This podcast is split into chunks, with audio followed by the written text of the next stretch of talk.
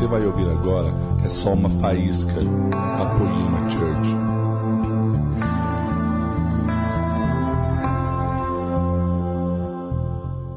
Boa tarde, gente.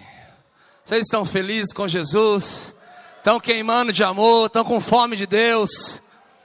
Estão na expectativa? Jesus ele ama se manifestar nos lugares onde existe expectativa pela presença dele. Eu queria dar um recado para você que é pastor, que está aqui com a gente, nos visitando. Essas duas primeiras fileiras aqui está reservada para vocês. Então, por favor, pode ficar à vontade para vir para cá também. Sabe, queridos, eu tenho um novo desafio essa tarde. tenho dez minutos a mais que ontem. Em nome... E ontem fizeram alguma coisa comigo, porque eu tenho certeza no meu espírito que eu falei quatro minutos. Sabe de uma coisa, queridos? Eu vou falar sobre aquilo que eu estou carregado nessas últimas semanas. Inclusive, é um verso que eu amo ele há muito tempo. Na verdade, eu sou um grande perseguidor desse texto.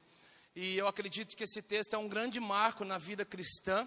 E por mais que ele fala de um posicionamento uma postura de um grupo de pessoas, no Velho Testamento, eu vejo que de uma forma nova, as pessoas continuam se posicionando dessa forma. Êxodo 19 e Êxodo 20, para mim é um dos grandes marcos da vida cristã, porque é ali, após o Senhor ter transicionado e ter tirado o povo do Mar Vermelho, eh, ter tirado o povo do Egito, atravessado o Mar Vermelho, a Bíblia diz que com, com três meses que eles estão ali, esperando um aval, esperando um já, caminhando, experimentando da provisão, das mãos, do carinho, do cuidado de Deus, eles ouvem uma pergunta do céu através da pessoa de Moisés. Nós somos pessoas que perguntamos demais ao céu, constantemente nós fazemos perguntas, mas nós entendemos aqui nessa passagem que o que realmente muda a atmosfera e o ambiente não são as nossas perguntas, mas são as nossas respostas e reação ao céu. Sabe, a palavra nos ensina sobre o si. Todo si Todo SE, todo si mesmo na Bíblia, fala de uma condição terrena para o desencadear de algo do céu. Se o meu povo que se chama pelo meu nome se humilhar, o que, que vai acontecer? Eu ouvirei do céu, perdoarei os seus pecados, sararei a sua terra. São três sis aqui que disparam e liberam algo do céu. É uma condição terrena para realmente uma reação do céu. E aqui o Senhor faz uma pergunta para esse povo através da pessoa de Moisés. E ele fala: Moisés, pergunte ao meu povo se eles querem ser a minha nação de sacerdotes. Diga comigo: ser. Ser. A pergunta não é se eles queriam ir, porque, querido, para onde o Senhor está nos levando, ele nunca faz pergunta, já reparou? A última pergunta que eu precisei responder num nível assim foi: Você aceita a Miriam com a sua legítima esposa? Miriam, você aceita? Ela nem esperou terminar, falou: Lógico. É... e sabe de uma coisa? Para onde o Senhor está te levando, Ele nunca faz pergunta. Ele nunca. Eu desconheço alguém que tenha recebido uma palavra profética, uma, uma palavra de profecia que fala assim: Olha, você aceita ir para esse lugar? Não, querido. É lá, pronto, acabou. Ele te chamou para esse lugar, pronto, acabou. Em Jeremias 29, quando diz: Eu é quem sei o pensamento que tem a vosso respeito. São pensamentos de paz e não de mal, para vos dar o fim que desejais. Queridos, quando você precisa ouvir do Senhor que Ele é quem bem sabe o pensamento que tem a vosso respeito, é que uma denúncia acabou de acontecer. Qual é a denúncia? Você descobriu que o pensamento dele é diferente do teu. Se você está caminhando na direção certa, você só ouve isso, está no caminho certo. Se você está trilhando um caminho que não é tão certo assim, você vai ouvir: ei, ei, ei, ei. Eu que sei o pensamento que eu tenho a vosso respeito. Denúncia do céu. Acabei de descobrir que o meu pensamento é diferente do dele. Então eu vou ficar saltando de alegria, explodindo de alegria pelos cantos. Não. Tanto é que na sequência ele vai dizer: Mas são pensamentos de paz e não de mal. Mas, Brunão, quem em sã consciência vai achar que o pensamento de Deus é mal. Querido, toda vez que você tem uma, um grande encontro com a vontade de Deus e descobre que ela é totalmente diferente da tua, não é um dia que você vai estar com o coração tão aberto para cantar tudo tem sido tão, tão bom para mim. Você vai querer cantar tudo tem sido justo. O Senhor faz coisas que eu não consigo entender, mesmo sem entender. É outros louvores que você quer cantar nesse dia aí. falei, Deus, eu não estou entendendo nada. Você fica ali, mas quando vem a denúncia de que bem sei os pensamentos que tem a vosso respeito, que eles, por incrível que pareça, eu já planejei, já desejei fazer muitas coisas fora da revelação que Deus tinha para mim. Inclusive, eu já quis ser um atleta.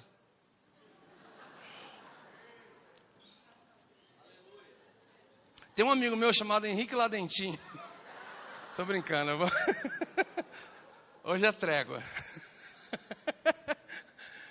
Queridos, e o Senhor enviava a gente para ir lá na pista de skate, falar para mim, não é isso.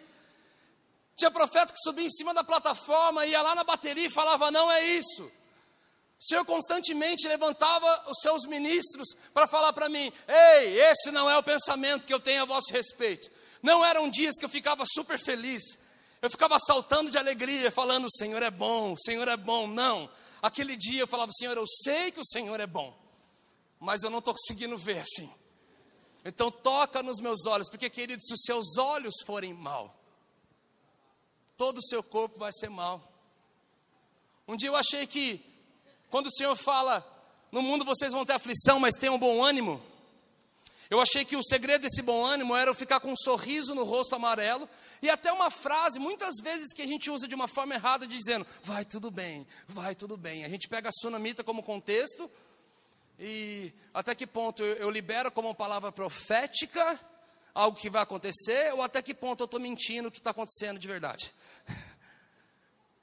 Então, para mim, as coisas não estavam tudo bem. E eu reparei que o segredo de eu ter bom ânimo, porque no dia mal, no dia que a má notícia vem, a primeira coisa que vai embora da minha vida é meu bom humor. Eu descobri que o segredo de tudo isso não era ter um sorriso no rosto, mas era eu ter os olhos fixados em Jesus. Mas espera aí, todo o meu plano tinha a ver com algo. Quem faz planos deseja chegar em algo, certo? Então aqui no início eu planejei algo. Eu quero fazer isso aqui da minha vida, eu vou ter essa profissão, eu vou dar esse espaço para eu chegar em um lugar. Qual que é esse lugar? Eu quero chegar lá no meu destino. Qual é o meu destino? Eu quero chegar num lugar legal. Eu quero fazer parte de uma igreja que queime, eu quero ter amigos legais. Eu quero ter uma família bonita, eu quero ter uma esposa bonita, eu quero ter filhos de Deus. Eu quero ter uma casa bem legal. Eu quero poder me locomover de uma forma também legal. Sabe, eu quero ter condições de poder abençoar pessoas. É aqui que eu quero chegar. Eu não quero ser mais um na terra. Eu entendi que o sacrifício de Jesus foi muito alto para que eu fosse só mais uma pessoa nessa terra. Eu quero ser relevante naquilo que eu for fazer. Eu quero fazer a diferença no meu bairro, na minha cidade, na minha igreja, na minha nação. Eu quero chegar nesse lugar. Então o Senhor vem em mim e fala assim: Eu sei o pensamento que tem a vosso respeito. Meu pensamento é diferente do teu.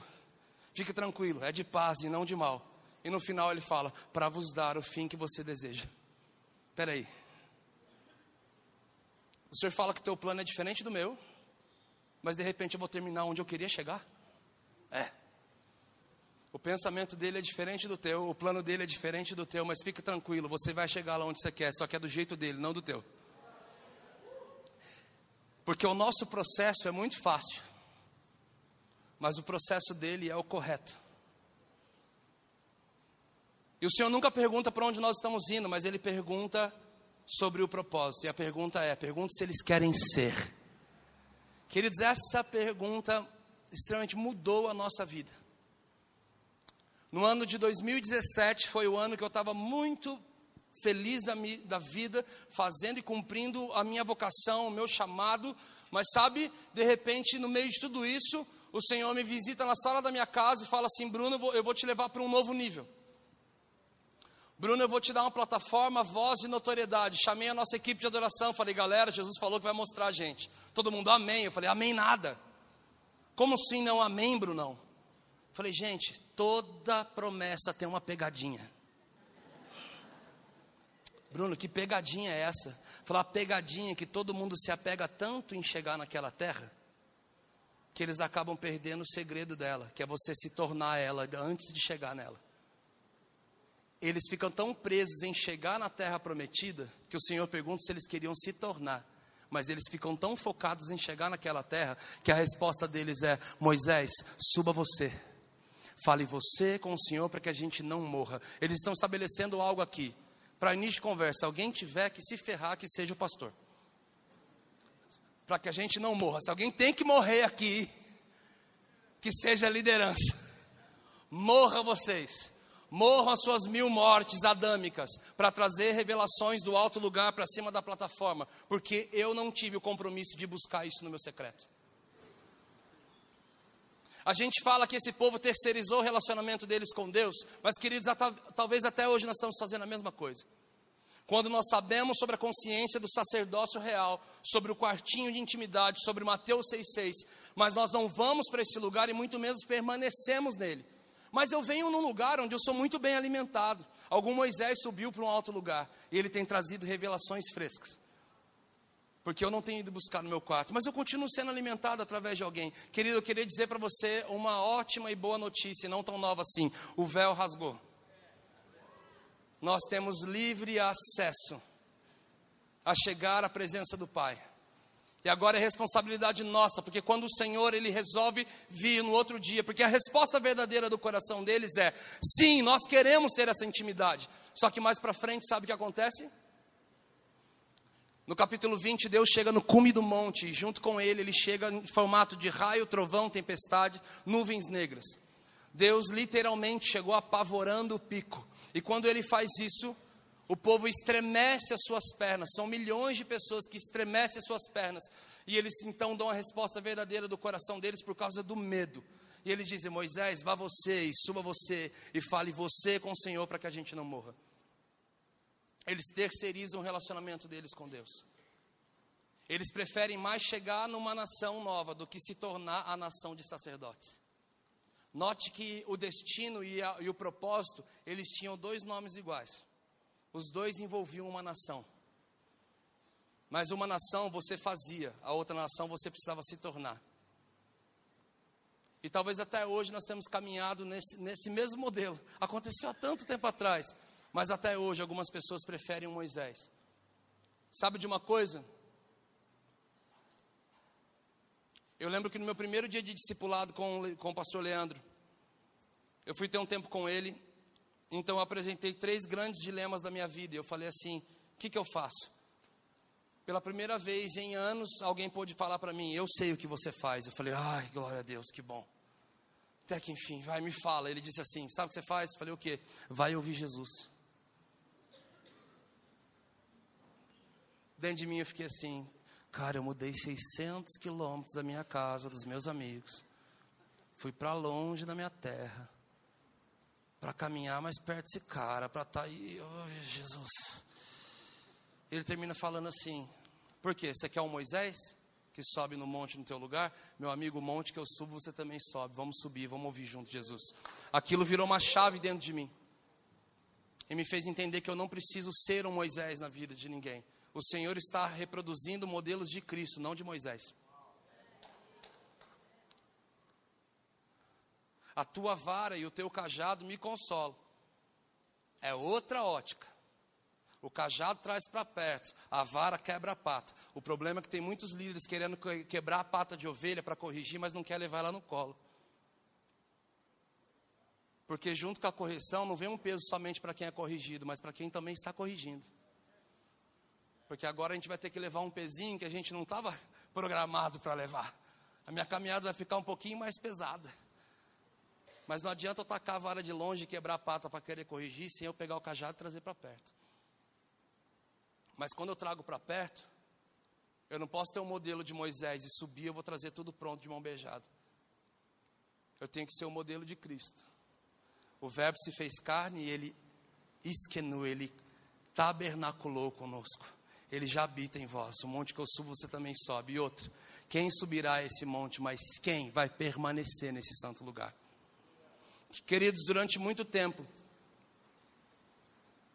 eu entendi que o Senhor levantava os seus homens para liberar palavras de conhecimento sobre a minha vida, para falarem coisas do meu dia de nascimento até o dia presente, e para também liberarem palavras proféticas que falam do meu dia atual até para frente, coisas que eu ainda não vivi.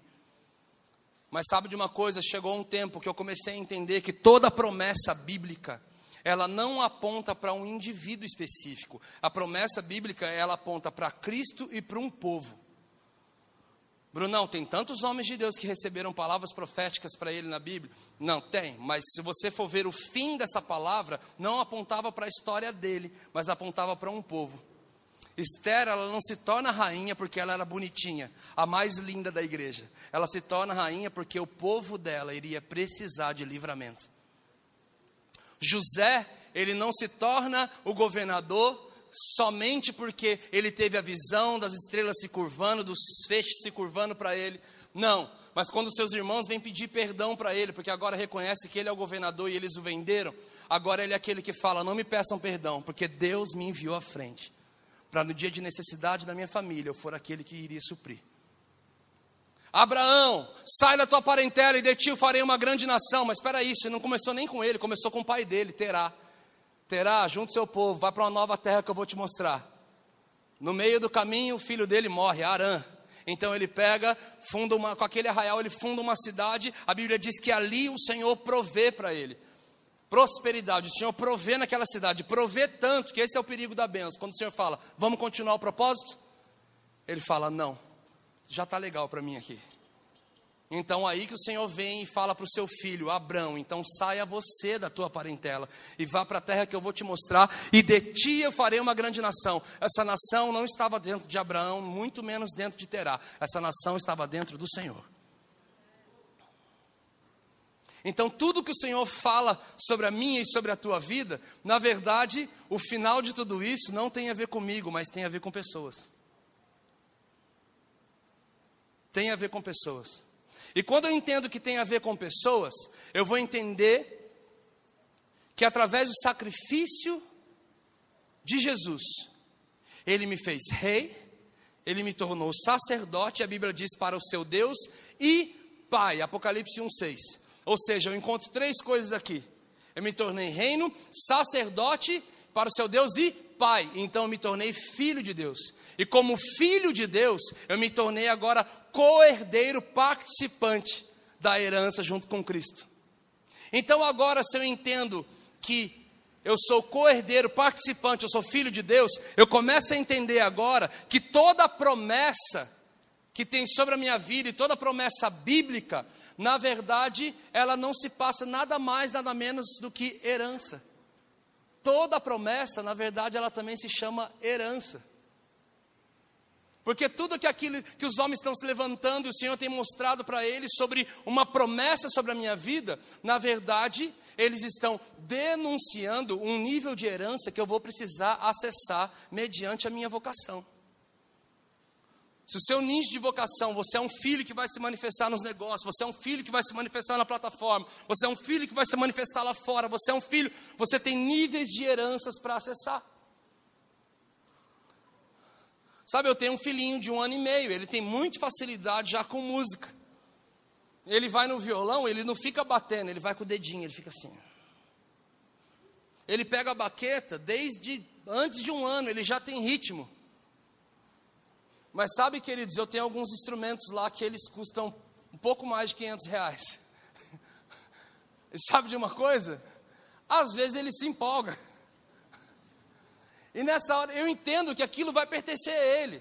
Eu sei que ele carrega também, ele vai fluir na herança que eu tenho dentro desse ministério. E sabe de uma coisa? Isso já pertence a ele como filho, mas ele ainda não pode usufruir. Porque ele ainda não tem maturidade suficiente para isso. E Gálatas 4 vai dizer que o filho, enquanto ele é imaturo, ele nada se difere de um escravo que não pode participar da herança do seu senhor. Opa, acabei de descobrir por que, que eu não tenho acessado a minha herança, ou por que, que a promessa ainda não chegou.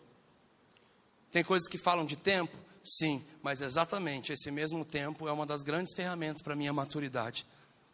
Querido, se você tem palavra profética sobre a sua vida, que na verdade está denunciando o nível de herança que você precisa acessar, nós não temos acessado isso por falta de maturidade. Eu queria poder falar sobre vários níveis de, de coisas que eu precisei amadurecer na minha vida, para que eu pudesse acessar a minha herança e então entrar na minha promessa. São tantas coisas. Eu precisei amadurecer na minha ótica sobre as feridas. Querido, você sabia que nós precisamos ser feridos? Você sabia que ser ferido é o mesmo caminho de pegar a sua cruz e seguir? Eclesiastes 10 vai dizer que a, uma mosca que cai no unguento do perfumista é estutice para o coração do homem. Ele está querendo falar sobre imaturidade, sobre ignorância acerca das coisas sagradas, santas. Mas sabe de uma coisa? A primeira parte é muito profética quando fala que uma mosca que cai no unguento do perfumista. Essa mosquinha cai num tacho de azeite com muito óleo e muito perfume. Quando ela cai, e cabode, acabou a unção. Um dia o Subirá estava aqui em cima e ele falou assim: O senhor me perguntou, Luciano, por que, que a mosca cai? Ele falou: Não sei, não sei, não sei. O senhor fala: Lembra? Ele lembrou, ele viu a cena. Ele falou: Só existe uma forma dessa mosca cair: é se esse tacho de azeite estiver sem tampa, sem cobertura. Isso se chama discipulado, pastoreio, igreja local. Isso se chama vida na vida, isso se chama ferro afiando ferro. Mas um dia o Senhor me perguntou, Bruno, você já viu mosca ser atraída por perfume? Falei, não. Não me recordo de ter saído perfumado de casa e um monte de mosca vindo na minha direção. Pelo contrário, eu me lembro de do perfume ter acabado o efeito dele. Eu ter saído chapado, babado aqui desse culto. Sabe aquele culto, aquele manto você dá até sinusite. Quem chorou dá até sinusite, cara. É demais esse dia. Esse culto louco, profético, racional, que o irmão vem te entregar uma palavra, fala, ah, a tua vida. Aí você fala, ah. e você entende tudo. Porque, irmão, esse decovanais que eu tenho na sua vida, você, ah, decovanais. Nem sabe o que é, mas você recebe, tá ligado? sabe de uma coisa? É tão incrível. Mas eu lembro que eu falei, Senhor, eu não lembro disso. Que eu saiba, mosca não é atraída por bom cheiro. Então, se é um tacho com muito azeite e perfume, por que, que a mosca está sendo atraída por ele? O que, que atrai mosca? Perfume? Eu falei, não, Senhor. Feridas? Ele falou, é.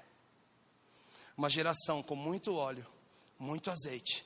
Porém, eles têm feridas. Sabe por quê? Porque eles têm que ter eles têm que ser feridos no meio da caminhada. O apóstolo Paulo um dia disse: Eu trago em meu corpo as marcas que o Evangelho me deu. Essas marcas, elas não me dão rancor para sangrar nas mesas, mas elas me dão autoridade. Essas marcas não me trazem amnésia. Perdão e amnésia são coisas diferentes. Quem lança no mar do esquecimento é o Senhor, não é a gente. Eu lembro o que aconteceu. Não vem, meu amigo, eu lembro. Mas sabe de uma coisa? Não está mais sangrando, não dói. Então eu vou encontrar alguém que está sangrando na mesma área que eu fui curado. Então eles vão vir e vão falar: Cara, acabou minha vida. É, é muita maturidade. Já aconteceram situações na minha vida quando eu era adolescente que para mim acabou. Fala para você se não aconteceu. Algum dia na escola, você foi humilhado. Quem tem dificuldade de falar em frente, um monte de gente teve que ir lá na frente da lousa para responder coisas. E o coração batia, e você tremia, e você não conseguia. E de repente você encontra alguém mais maduro, seus pais. Você fala, acabou com a minha vida, eu não quero mais voltar. Ele fala, não, não acabou. Não acabou, não. Tá, eu estou aqui, ó. Todo acabado, mas a vida não acabou. Estou aqui, estou vivo, sobrevivi. Sabe, queridos, eu quero trazer uma ótica para você de como seria a nossa palavra se um detalhe não tivesse acontecido. Imagine se eles estão agora indo embora com a vitória deles, o FGTS, todo o ouro que eles receberam, eles estão indo embora do Egito. Então agora eles chegam em frente ao Mar Vermelho e eles estão com sede. Mas agora eles precisam enviar uma comitiva de homens para buscar água potável. Eles demoram muitas horas, talvez dias, para encontrar essa água. Agora, como vão trazer essa água até o povo? Então, é todo um planejamento para isso acontecer. Depois disso, eles precisam entender que ali não era o lugar deles, ainda estava no Egito. Eles precisavam atravessar um mar. Como que a gente vai atravessar o mar? A gente vai precisar construir jangadas e barcos. Então, vamos construir. São dias construindo jangadas e barcos. Depois, mais dias ainda para atravessar quase 3 milhões de pessoas para o outro lado. Aí eu te pergunto: cadê o sobrenatural da história? Não teríamos, teríamos um belo de um exemplo de como se fazer as coisas na força do braço. Como o Senhor não gosta que as coisas aconteçam na força do braço, para que modificasse toda essa história, sabe o que acontece? Um detalhinho: Deus endureceu o coração de Faraó. Quando Deus endurece o coração de um homem, independente do destino profético dele ser tão do time de Hitler, como ele era. Sabe o que acontece? A água só sai da rocha e o mar só se abre porque Deus endureceu o coração de uma pessoa para vir na minha direção. Significa que sempre que o Senhor endurece o coração de alguém contra a minha vida e meu ministério, significa que Ele quer liberar um novo nível de sobrenatural para que eu entre. Mas muitas vezes, ao invés de eu entrar no sobrenatural, eu prefiro sentar em algumas mesas e jorrar meu sangue. O porto de Jope era um porto com corais altos e águas baixas. Esse porto Jonas sai, esse porto Paulo sai.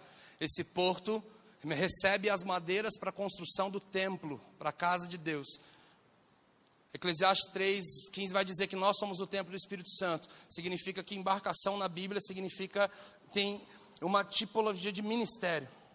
É assim com Noé, é assim em Lucas 5. Então agora eu entendo que o Senhor preparou ambientes para que o meu ministério, ou na entrada ou na saída, eu fosse ferido, eu fosse marcado. Ele prepara esses ambientes. O Danduque vai ministrar aqui e um dia ele disse uma frase incrível: Muitas vezes estar sensível a Deus vai te tornar insensível a alguns homens. E quer saber de uma coisa? Alguns dias não foram faraós, mas foram homens de Deus que foram insensíveis comigo. E na minha imaturidade, sabe o que eu fiz? Eu coloquei todo ministério, vida e óleo dessa pessoa em xeque numa mesa, quando pessoas falaram: aquele cara é muito de Deus, é muito, que palavra, que ministério, que exemplo. Quando chegava a minha vez, falava, tirava uma casca de ferida e jogava na mesa. Vocês não sabem o que ele fez comigo. Sabe por quê? Eu era imaturo. Hoje das minhas feridas tem saído poder para curar, sabe por quê? Porque eu aprendi a amadurecer e ter meus olhos em Jesus. E principalmente aprender a entrar em níveis sobrenaturais. O texto que mais fazia chorar era: Você terá para dar e de ninguém tomar emprestado. E eu li esse versículo falava: Jesus, eu vivo o mundo invertido desse verso. Eu só tenho para tomar emprestado e para ninguém dar. Sabe de uma coisa? Eu comecei a amadurecer na minha vida de propósito e necessidade. Eu comecei a amadurecer na minha vida financeira, eu comecei a aprender os segredos da economia do reino, eu comecei a observar os homens de Deus, eu comecei a acessar a minha herança, o Senhor começou a confiar mais. Um dia de grande crise da minha vida foi o dia que vários amigos ao meu redor estavam comprando carros, estavam comprando casas, estavam morando muito bem, e eu estava sem carro e morando de favor. E ainda falei, Deus, me dá uma palavra que não seja E o Senhor me deu, não se amolde ao padrão desse mundo. Falei, amém. Essa palavra me curou naquele momento. Falei, é verdade. Padrão do mundo, você cresce, estuda, ganha dinheiro, compra casa, carro e tal. Sabe de uma coisa? Eu realmente lancei todos esses desejos ao Senhor. Mas no nível de maturidade, quando nós amadurecemos o Senhor, a palavra também se cumpre. Lance seu pão sobre as águas e dias depois você o encontrará. Eu abri mão de coisas que poderiam me ferir na caminhada, abri mão de coisas que falavam de uma vida de necessidade por queimar propósito. Sabe o que aconteceu? Tudo aquilo que eu abri mão lá atrás, o Senhor me trouxe de volta. E eu entendo que Ele traz de volta porque não tem a ver comigo, com a minha história e com a minha condição. Sempre que o Senhor faz comigo, continua apontando para um povo. E nós temos acessado cada vez mais e mais e mais níveis de herança. Queridos, eu falei sobre três coisas bem rápidas aqui. Sobre a nossa maturidade em área financeira, para que a gente possa acessar as riquezas do céu. O Leandro falou uma frase aqui que me impactou demais. Sacerdote é todo aquele que desenvolve sua intimidade com Cristo. Rei é todo aquele que vive a sua vida, assim na terra como é no céu. E no céu, querido, as ruas de ouro, de jasmim, as coisas mais preciosas e caras, elas ficam sobre os meus pés. Eu vou caminhar sobre ela. Ela não vai me governar. E quando eu acesso a minha herança, a minha mente muda, porque eu não começo a trabalhar pelo dinheiro, mas o Senhor me dá a estratégia para que o dinheiro trabalhe por mim. Porque o mim, meio índio, eu, não tem a ver comigo, com a minha família e minha condição. Ele dá pão ao que come, mas ele supre a semente daquele que semeia. Para quê? Para que vocês possam ser generosos. Eu acessei minha herança, eu acessei minha herança sobre ser maduro e sobre entender as marcas do Evangelho. Eu acessei minha herança, tenho acessado a minha herança sobre os segredos da economia do céu. Eu tenho acessado a minha herança sobre não ser um Moisés na vida de ninguém e não aceitar mais que nenhum Moisés se levante sobre a minha vida. Meu modelo é Cristo, eu preciso me parecer com Cristo. Esses dias atrás alguém me perguntou, Brunão, da galera que caminha por toda a nação, quem são os caras que mais se parecem com Jesus para você? Umas duas pessoas me fizeram essa pergunta. Para uma delas eu não tive a resposta na hora, fiquei pensativo. Na segunda, cara, quem aí caminha pela nação mais parece com Jesus? Falei, quer saber? Falou, quero. Eu não comecei a falar a galera da nação toda, eu comecei a apontar para dentro de casa. Eu falei para mim, quem mais parece com Jesus, cara, é o Henrique Prado. Porque toda vez que a gente quer sentar um pé num cara que não toma jeito, o Henrique vem com o coração dele pastoral. E eu vejo Jesus nele quando diz: Deixe vir a mim. Eu não aguento falar o nome de Jesus sem lágrimas nos olhos. Que ama um perdido. Eu vejo Jesus no Xandão. Quando fala, vá de dois em dois, não cumprimente ninguém no meio do caminho, vamos salvar essa cidade.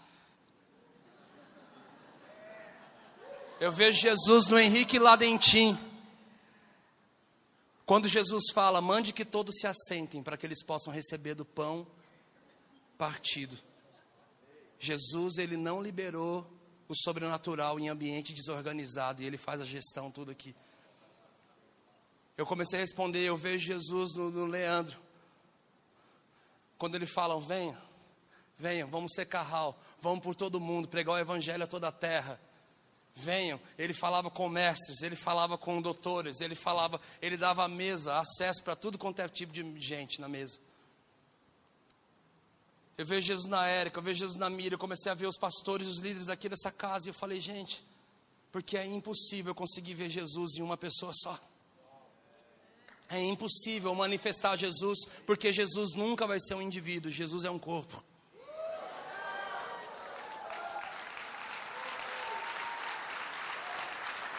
Então eu preciso estar mais perto com Ele, com Ele, com Ele, porque o que falta em mim tem nele, então eu recebo dele. O que falta nele tem em mim, então eu preciso estar perto dele. E esse é o corpo de Cristo. Não sou eu, não é você, somos nós.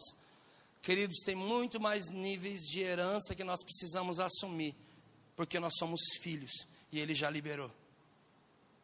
Então, que nós possamos entender que o que tem nos impedido de acessar a nossa herança e viver a nossa promessa são as nossas imaturidades. A criação geme com grande expectativa, ardendo pela manifestação de filhos maduros. E que nós possamos amadurecer para nos manifestarmos. Que a gente possa receber no secreto, desenvolver na mesa e manifestar na rua. Feche seus olhos, coloque a mão no seu coração. Jesus, te damos graça Assim como o Senhor tem construído tudo isso dentro de mim, e assim como eu sempre achei que eu não acessava e não vivia algumas coisas simplesmente por falta de respostas minhas, e como eu me culpei durante muito tempo, porque eu achava que eu iria acessar tudo isso através de alguma literatura, através de alguma experiência, mas na verdade existe um processo que me faz amadurecer. Não é à toa que a tua palavra diz, e o Senhor nos ensina que quem beber do vinho novo vai dizer que o vinho velho é melhor, porque o vinho velho ele está maturado, o vinho novo ele fica maduro para que a gente possa liberar algo maduro. E Senhor, nos ensine. Por favor, o Senhor tem filhos aqui de todos os tipos, raças, espécies, tribos, nação. O Senhor tem filhos aqui nessa casa e Senhor, nós precisamos nos manifestar, mas a manifestação só vai poder acontecer de filhos que vivem, estão na Sua promessa e filhos que vivem debaixo da Sua herança. E esses filhos, eles são maduros. Então, por favor, nos ensine, mude os nossos olhos, nos ensine a ter olhos melhores, olhos fixados em Ti. Que o Senhor seja o nosso maior exemplo e os homens que manifestam as suas características que vão me forjar e me amadurecer possam se conectar nessa estação com a minha vida com muito mais violência, porque estar no lugar certo, com as pessoas certas, ouvindo a coisa certa, tem o poder de nos amadurecer anos em poucos minutos. Então, nos traga para um ambiente de maturidade de anos em minutos. É o que nós te pedimos, te agradecemos. Quem concorda com isso, diga amém. Vamos aplaudir o Senhor.